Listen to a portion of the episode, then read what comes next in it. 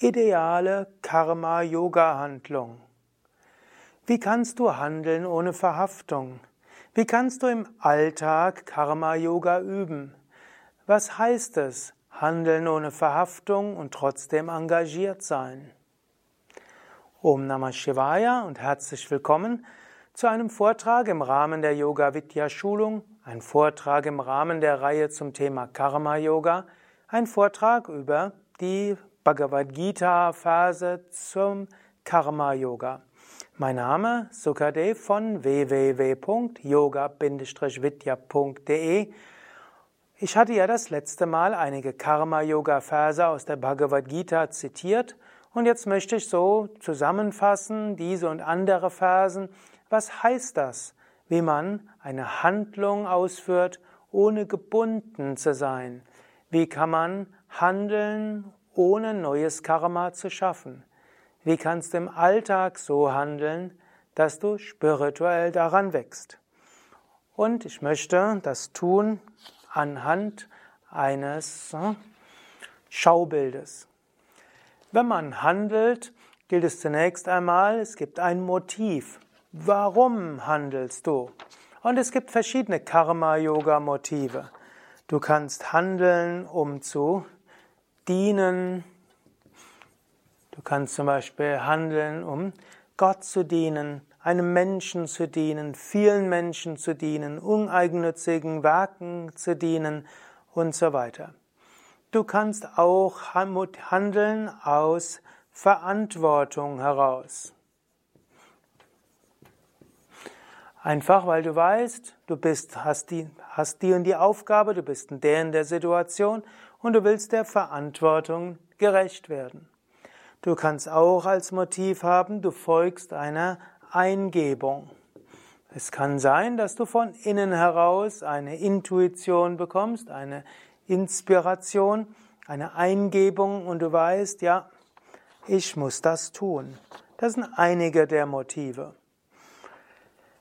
Du siehst etwas, was fehlt, weshalb die meisten Menschen handeln, wäre, Du handelst nicht, um Geld zu bekommen, Lob zu bekommen, Anerkennung zu bekommen, Zuneigung von anderen zu bekommen. Das wäre kein Karma-Yoga-Motiv, sondern das sind einige der Karma-Yoga-Motive. Und dann, wie handelst du? Und zunächst einmal handelst du so gut wie es geht, mit vollem Engagement. Das äh, ist etwas Wichtiges. Es gibt manchmal Menschen, die wollen Gutes tun, aber weil sie nachher nichts dafür bekommen, dann machen sie es eben halbherzig. Viele Menschen sind Vereinsmitglieder in gemeinnützigen Vereinen und solange sie irgendwo Lust darauf haben, machen sie es und so wie sie keine Lust mehr haben, lassen sie es sein. Oder sie fangen erst mal an, im gemeinnützigen Verein mitzuhelfen, uneigennützig, aber irgendwann wollen sie etwas dafür bekommen dann ist es kein echtes Karma-Yoga mehr. Also wie macht man es? So gut wie man es kann. Man macht es außerdem mit Herz. Also, man macht es mit Liebe, man macht es mit Herz und man macht es letztlich auch mit Freude. Dann ist auch noch wichtig, wie macht man es? Man macht es als Instrument. Das heißt, Du denkst nicht, dass du, dass alles nur von dir abhängt, sondern du fühlst dich als Instrument. Du lässt alles los und du sagst, dein Wille geschehe. Und du stellst dir vor, dass letztlich Körper und Psyche Teil der kosmischen Körper und Psyche sind. Du selbst bist das unsterbliche Selbst. Das heißt dann auch ohne Identifikation. Ohne Identifikation heißt, ich bin nicht der Handelnde. Du weißt, zwar tust du etwas, aber du identifizierst dich damit nicht. Es geschieht, was letztlich auch als Instrument ohne Identifikation heißt. Es heißt auch verhaftungslos. Verhaftungslos kommt an mehreren Stellen hinein. Hier heißt, du machst die Handlung verhaftungslos weil du auch bereit bist, sie jederzeit wieder loszulassen. Falls du zum Beispiel irgendeine Aufgabe bekommen hast und da gibt es jemand anders, der die genauso gut kann wie du und dort vielleicht das gerne machen würde, dann hänge nicht daran, sondern gib das dem anderen. Und du kannst dich dann für etwas Neues engagieren, also verhaftungslos. Oder auch, du hast etwas gemacht, so gut du es konntest, und plötzlich ist es nicht mehr möglich, das zu tun. Dann lass es los, ohne, ja, ohne dran zu hängen. Das nächste ist dann, was machst du gegenüber dem Ergebnis? Also, wenn die Handlung abgeschlossen ist, was machst du dann? Zunächst einmal Gott darbringen. Das heißt, du sagst, was auch immer ich getan habe, o oh Gott, ich bringe es dir dar. Das heißt, du machst es nicht, um etwas Konkretes zu erreichen, sondern sag, oh Gott, ich bringe es dir dar. Und da du es Gott darbringst, erwartest du dann keine, keine Belohnung dafür. Und so heißt es auch, gleichmütig gegenüber Erfolg. Also, du tust so gut wie du kannst, aber wenn es nachher schief geht, auch okay. Ich habe zum Beispiel Same Vishnu sehr häufig beobachten können. Same Vishnu ist der Meister, in dessen Tradition ich lehre und bei dem ich gelernt habe. Und er hat oft Dinge mit großem Engagement gemacht und dann plötzlich losgelassen. Also es gab mal einmal, hat er so die Eingebung gehabt, er will eine Menschenkette machen zum 100-jährigen Geburtstag von Swami Shivananda von Rishikesh bis Kanyakumari, Südspitze Indiens. Über 3000 Kilometer, einschließlich Wüsten, Urwald und so weiter. Eventuell umgehen, dann sind es dann 5000 Kilometer. Und er hat sich groß engagiert und hat mit vielen gemeinnützigen Vereinen dort gesprochen und äh, wollte dann zusammen eine Stunde lang Om Namo Narayanaye für den Weltfrieden singen. Drei, ganze Menschen. Letztlich hätte es um die sechs Millionen Menschen bedurft. Und es gab dann auch so eben einige Organisationen, die dafür bereit waren. Und dann wollte Swami Vishnu auch noch dabei singen. Namen sind viele, Gott sind eins, liebe deinen Nächsten wie dich selbst. Jesus, Buddha, Allah und so weiter. Wollte alle Weltreligionen einbeziehen. Dann hat die größte religiöse Organisation, die Same Vishnu unterstützen wollte, gesagt, nein, wir sind Hindus und wenn du was Hindu-mäßig machen willst, dann unterstützen wir dich.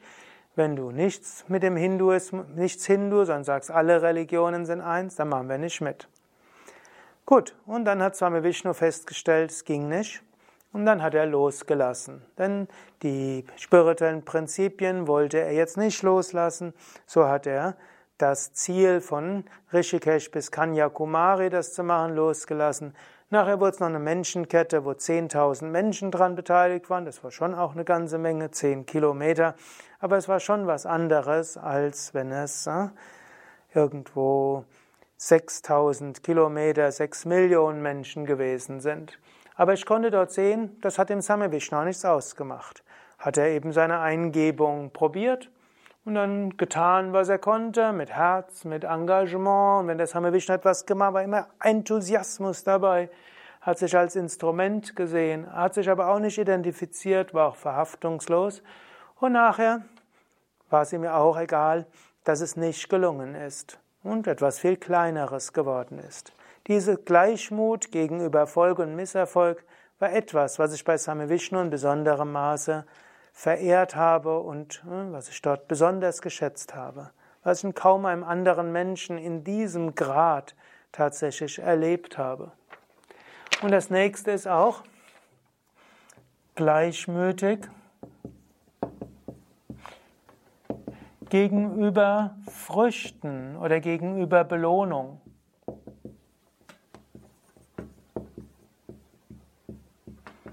Vielleicht noch ein anderes Beispiel.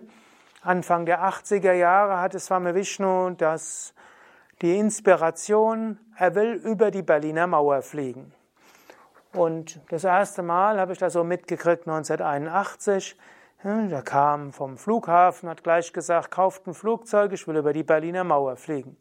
Hatten alle gedacht, er ist verrückt geworden. Was soll das Ganze? Was soll das helfen? Also ich habe das gesagt. Ich habe gedacht, ich war ja recht neu. Andere Schüler von Same Vishnu, die waren dort jetzt nicht so kritisch, sie kannten ihn. Gut, und er hat dann geschaut, wie macht man das, welche Möglichkeiten gibt es und so weiter. Und nachdem verschiedene Möglichkeiten eruiert waren, hat er erstmal gedacht, gesagt 1981, klappt nicht. Hat alles losgelassen, es schien, er schien es ganz losgelassen zu haben. Gut, ein Jahr später oder zwei Jahre später, plötzlich hat er wieder die Eingebung gehabt, ich muss jetzt über die Berliner Mauer fliegen. Diesmal hat er das genauer überlegt und irgendwo kam ihm dann auch eine Idee, eben mit einem Ultraleichtflugzeug, das kann man über die Grenze nach West-Berlin schmuggeln in einem LKW und hm, dann hat er das gemacht, hat darüber gesprochen und ja, gab wieder Widerstände unter seinen Schülern. Außerdem kostet das ganze Geld. Swami Vishnu hatte nie irgendwelche Gelder gehabt. Die Shivananda Yoga Zenen hatten immer eher nur Schulden gehabt und immer wieder Banken, die gesagt haben, entweder er zahlt oder die Ashrams werden versteigert. Und es war also keine einfache Situation. Aber er hat das mit voller Enthusiasmus gesagt und er hat irgendwo gespürt, das ist seine Aufgabe als Instrument. Immer wieder gab es Höhen und Tiefen. Dann wurde jemand gefunden, der hat eine Erbschaft gemacht, hat dafür 100.000 D-Mark gegeben, dass ein Global Village Peace Festival, also ein Friedensfestival in Berlin stattfinden konnte, dass das Flugzeug in zweifacher Ausführung gekauft werden konnte, also ultraleicht war jetzt nicht so teuer. Swami Vishnu nahm noch Flugstunden und so weiter. Gut, und dann gelang es am 15. September 1983, Swami Vishnu flog über die Mauer und wurde dann bei der in Ostberlin, wurde, landete er, ein paar Bauern haben ihn gefunden, war irgendwo ein Feld in Ostberlin. Und dann kam die Volkspolizei und dann und die Stasi und dann wurde er verhört und schließlich ja, bekam er ein Sandwich und wurde wieder zurückgeschickt nach West-Berlin. Dort gab es dann ein riesen Tovabo, Presse, Rundfunk, Fernsehen, alle haben darüber berichtet, es erschien in den Nachrichten, auf den Titelseiten der wichtigen Zeitschriften und so weiter. Same Vishnu hatte all das, war dort in dem ganzen Trubel erstmal drin. Danach gab es irgendwo, wollten Talkshows ihn einladen, dass er im Fernseher ist und der Stern wollte dort eine Exklusivstory darüber publizieren und einige andere. Und hm, Same Vishnu sagte, die Aufgabe ist erledigt, ich hab's gemacht. Hm, ich gehe jetzt in keine Talkshows und ich werde auch nicht als Feature sein. Es ist mir jetzt nicht darum gegangen, berühmt zu werden, sondern ich habe das getan, was ich gemerkt habe, was zu tun ist. Ich weiß noch, ich fand das damals irgendwie grässlich. Jetzt hat er das gemacht, mehrere Jahre Vorbereitung, sehr viel Geld und Zeit investiert, so viele Menschen haben ihn unterstützt. Und anstatt jetzt die Früchte zu ernten, äh, was, also Belohnung, Früchte, geht er einfach wieder zurück nach Kanada und bereitet das nächste Projekt vor, mit einem Doppeldecker-Bus nach Indien zu fahren, von England äh, über Balkan und so weiter nach Indien zu fahren und dann dort Vorträge zu geben. Damals habe hab, hab ich das nicht ganz verstanden. Später habe ich es verstanden. Ihm ging es nicht um Belohnung. Er hat das nicht gemacht, um Anerkennung zu bekommen. Und er wollte sich auch nicht in dem Erfolg von dem Ganzen suhlen. Tu, was du tun kannst. Lasse los. Bringe es Gott dar. Das war das, was ich bei Same Vishnu immer wieder gesehen habe. Vielleicht auch noch hm, eine Geschichte von mir selbst, als ich hm, jung, recht jung ins Yoga-Zentrum gekommen bin. Ich war gerade 18 geworden, habe dort angefangen, hm, Karma-Yoga zu machen, mitzuhelfen, hatte einiges gelernt über Karma-Yoga, hatte die Bhagavad Gita ein bisschen gehört und dann bekam ich meinen ersten Job dort und das war Staubsaugen. Also nachdem ich eingezogen war. Ich hatte schon vorher bei einigem mitgeholfen, aber als ich ins Zentrum eingezogen war, Staubsaugen. Gut, habe ich gedacht, ich mache jetzt alles richtig, gute Karma-Yoga-Handlung. Also ich wollte dienen, wollte meinem Meister dienen, dem Werk meines Meisters dienen, den Schülern dienen. Ich habe es aus Verantwortung gemacht, mir war das ja übertragen worden als Aufgabe. Ich habe es gemacht, so gut wie ich konnte. Die Teppiche sollten danach sauber sein. Ich habe es mit Herz gemacht, auch ganz im Bewusstsein, in der Gegenwart, also ohne an die Zukunft zu denken.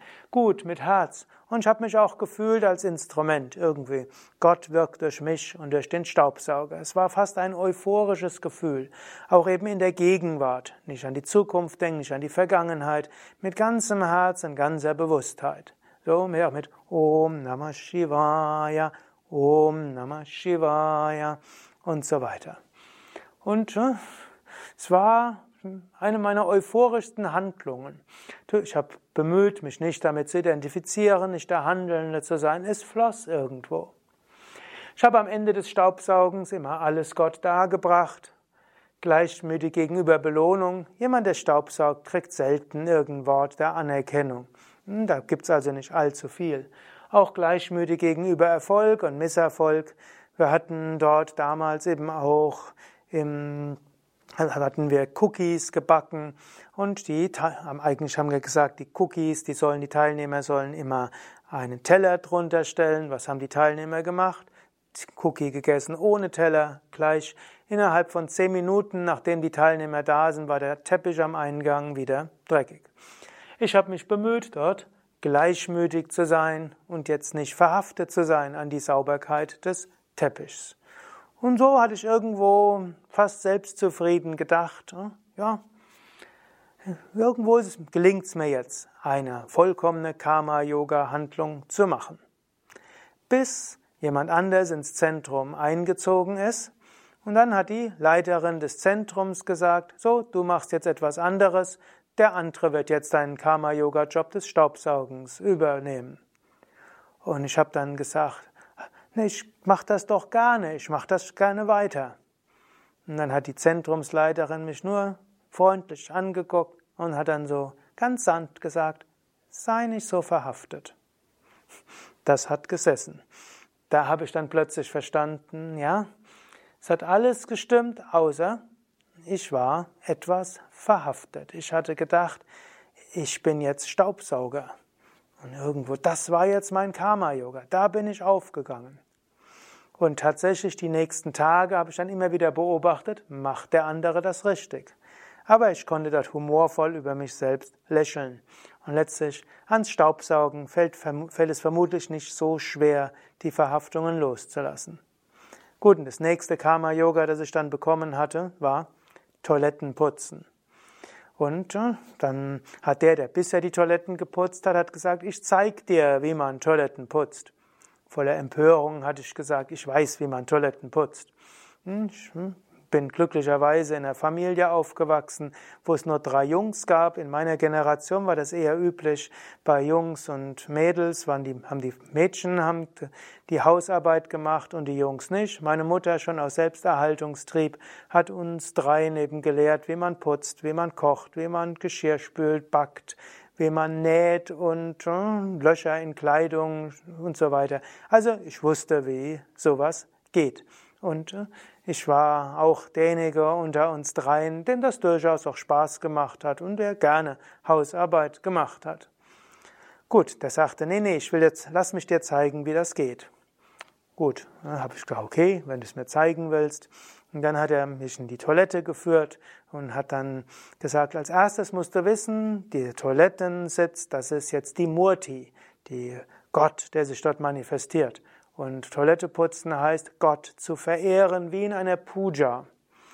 Puja ist ein Verehrungsritual, dort hat man eine Göttermurti, der man Reismilch und Wasser übergießt, der man Blumen darbringt und äh, Malas darbringt und so weiter, die man anschließend trocknet und so weiter. Und so sagt er, jetzt wird die Toilettenschüssel, wird die Murti, zu Anfang verneigst du dich, Du sagst ein Mantra, du rufst Gott in der Toilettenschüssel an und danach machst du Abhishekam, also Wasser und äh, Spülmittel und so weiter. Und dann hm, reibst du das Ganze, das ist wie Trocknen, und danach bringst du noch ein paar andere Sachen da und dann verneigst du dich und das ist dann deine Puja und das ist Karma Yoga. Danach habe ich verstanden, warum dieser Mensch immer nach dem Toilettenputzen so voller Freude mit leuchtenden Augen zurückkam.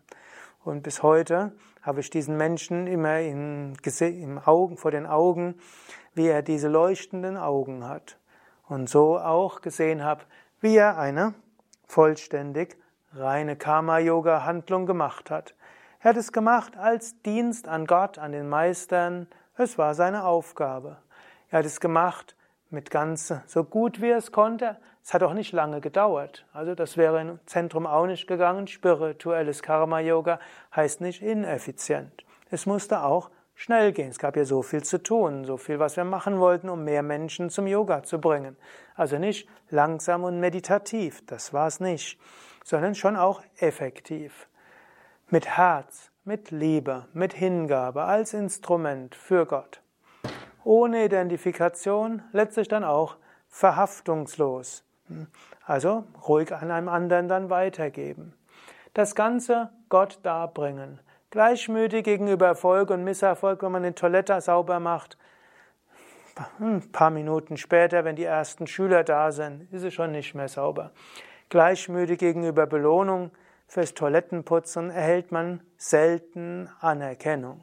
Und wenn man dann merkt, wenn andere Anerkennung kriegen und man als Toilettenputzer sie nicht bekommt, dann merkt man, sticht das einen oder nicht. Wenn es einen nicht sticht, wenn das, was man tut, hm, nicht gelobt wird, dann hat man eine echte Karma-Yoga-Handlung gemacht. Jetzt kannst du selbst überlegen, nicht nur überlegen, sondern du kannst überlegen, was gilt es zu tun in den nächsten Tagen? Was sind deine Motive? Wie kannst du das, was zu tun ist, mit ganzem Herzen tun, mit großem Engagement, ja auch effektiv? Wie kannst du es machen als Instrument Gottes, aber ohne verhaftet zu sein? Und nimm dir vor, alles nachher Gott darzubringen, gleichmütig zu sein in Erfolg und Misserfolg und nicht an den Früchten zu hängen. Und immer dann, wenn du leidest, nachdem du etwas getan hast, weißt du, gegenüber irgendetwas hast du dort verstoßen. Also irgendwo hast du die Karma-Yoga-Handlung nicht richtig gemacht. Vielleicht warst du nicht verhaftungslos gegenüber der Handlung. Vielleicht hast du dich selbst identifiziert. Wow, was habe ich großartiges gemacht? Vielleicht bist du unglücklich, wenn es nicht gut ausgeht. Vielleicht bist du unglücklich, wenn du nicht kriegst, was du denkst, was du dafür bekommen solltest. Realistisch gesehen wirst du vielleicht nicht jede Handlung wie reines Karma-Yoga machen können. Swami Venkateshananda, ein Schüler von Swami Shivananda, hat mal gesagt, nur ein selbstverwirklichter Yogameister kann die vollkommene Karma-Yoga-Handlung machen. Aber du kannst dich bemühen, bei immer mehr Handlungen überwiegend Karma Yoga zu machen und immer weniger wunschgetriebenes, verhaftetes, ergebnisgetriebener und auf Belohnung ausgerichtete zu machen. Du kannst versuchen, mehr Karma Yoga hineinzubringen, mehr dienen, mehr Nicht-Identifikation, mehr loslassen und weniger Wunsch, Verhaftung, Erwartung und so weiter. Mache das während der nächsten Woche ganz bewusst. Handle immer mehr wie ein Karma-Yogi. Und du wirst merken, wie Krishna in der Bhagavad Gita es letztlich auch uns verspricht, du wirst Freude haben und kein Leid. Du wirst lernen und wachsen und nicht gebunden sein. Ja, das waren einige Aspekte zum Karma-Yoga letztlich zusammengefasst die Lehren der Bhagavad Gita zum Thema Karma Yoga. Mehr findest du ja auch in den Bhagavad Gita Versen, auch in den Kommentaren zur Bhagavad Gita. Mein Name Sukadev, hinter der Kamera Nanda und vielleicht auch der Hinweis, um Karma Yoga gut üben zu können, kann es auch hilfreich sein, in einer spirituellen Gemeinschaft dich zu engagieren. In einem anderen Sinn heißt ja auch Karma Yoga uneigennütziges Dienen. Und wenn du in einer spirituellen Gemeinschaft dienst, dienst du dem Meister, du stimmst dich ein auf den Meister und du stimmst dich ein auf das Werk des Meisters oder der Meisterin. Und dann fließt auch Segen in dich hinein. Also, wenn du zum Beispiel in der Nähe eines Yoga-Vidya-Zentrums bist, kannst du ja mal fragen, wie kann ich helfen? Und was kann ich tun? Und vielleicht kannst du Toiletten putzen, Staubsaugen. Vielleicht kannst du Plakate aufhängen, Broschüren verteilen. Vielleicht kannst du bei der Internetseite helfen. Vielleicht kannst du die Beiträge des Zentrums im Internet teilen über Facebook, Twitter, Instagram oder wo auch immer du tätig bist. Vielleicht äh, kannst du bei der Buchführung mithelfen. Vielleicht kannst du finanziell Spenden machen und so weiter. Oder wenn du willst, kannst du auch einige Tage oder Wochen oder Monate in einen Yoga Vidya Ashram gehen und sagen, ja, ich will mithelfen. Und wenn du mithilfst, dann mach es wirklich, um zu dienen. Denn es gibt auch Menschen, die Mithelfer sind, letztlich, weil sie sagen, ich will kein Geld ausgeben, das brauche ich für meinen normalen Urlaub. Wenn ich zu Yoga Vidya gehe, dann muss das kostenlos sein. Und also helfen sie sechs Stunden. Aber das ist nicht Karma Yoga, das ist letztlich Arbeitsausgleich.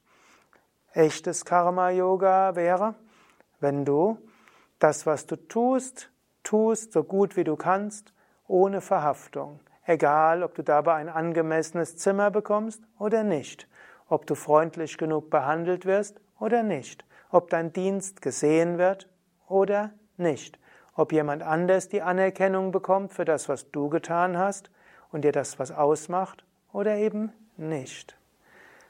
Wir bemühen uns zwar bei Yoga Vidya freundlich und mitfühlend zu sein, aber Ashram heißt auch Prüfungen zu bekommen. Und die Prüfungen manifestieren sich im Sinne von, wie engagiert bist du, was ist dein Motiv, wie identifiziert bist du, wie sehr hängst du an dem, was du tust? Wie sehr hängst du am Ergebnis? Wie sehr willst du belohnt werden? Oder umgekehrt, wie schnell fühlst du dich irgendwo, als dass dir nicht das Richtige gegeben wird, das dir zusteht? Uneigennütziges Dienen und das verhaftungslos. Das ist echtes Karma-Yoga. Auch anderes, was du tust, letztlich auch, um deinen Lebensunterhalt zu verdienen, kannst du auch mit so viel Karma-Yoga wie möglich machen. Aber uneigennützig dienen, ohne selbst etwas zu bekommen, und das verhaftungslos, ist die Krönung des Karma-Yoga. Aber selbst bei deiner Arbeit, wo du sagen kannst, ich tue es ja, um meine Familie zu ernähren, vielleicht auch um eine Yogalehrerausbildung leiten oder finanzieren zu können. Du machst also die Arbeit, um etwas Konkretes zu bekommen. Trotzdem kannst du es mit so vielen Elementen des Karma-Yoga wie möglich tun. Hoffentlich hast du dir deinen Job auch danach ausgesucht, ob insgesamt etwas Gutes ist, wo du auch Gutes bewirken kannst. Und egal was du machst, kannst auch immer wieder schauen, wie kannst du den Menschen, mit denen du zusammen bist, helfen. Wie kannst du den Kunden des Unternehmens Gutes tun? Wie kannst du das, was du tust, mit Engagement machen und mit Herz und mit Liebe? Wie kannst du es dann auch machen, ohne verhaftet zu sein? Du kannst auch sagen, ich bin nicht identifiziert. Irgendwo Gott wirkt durch alles, auch durch die Firma, auch durch die Wirtschaft, auch durch alles, was geschieht. Gott wirkt durch mich auch durch in diesem großen Unternehmen oder kleinen Unternehmen. Ich will auch das, was ich hier in dem Unternehmen tue, Gott darbringen. Ich will nicht verhaftet sein ans Ergebnis. Mal geht's gut, mal weniger gut. Auch nicht verhaftet sein an Belohnung. Mal werde ich gelobt, mal weniger gelobt. Mal kriege ich eine Prämie dafür, manchmal auch nicht. Was nicht heißt, dass du Prämien ablehnen solltest.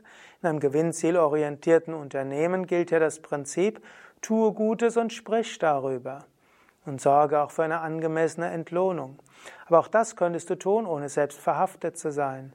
Du könntest sagen, ich bitte um eine angemessene Entlohnung in einem gewinnzielorientierten Unternehmen, damit ich anschließend mit diesem Geld Gutes tun kann. Ashrams unterstützen, Welthungerhilfe unterstützen, Kinder unterstützen, wen auch immer unterstützen. Ich hoffe, du verstehst so ein bisschen diese Grundlagen. mache, wenn nicht alles geht, dann schaue, welche der Karma-Yoga-Prinzipien kannst du bei welcher Handlung besonders gut umsetzen. Vielleicht magst du jetzt einen Moment innehalten, vielleicht auch aufschreiben oder nachdenken, welche der Karma-Yoga-Prinzipien kannst du in welcher Handlung noch mehr umsetzen als bisher.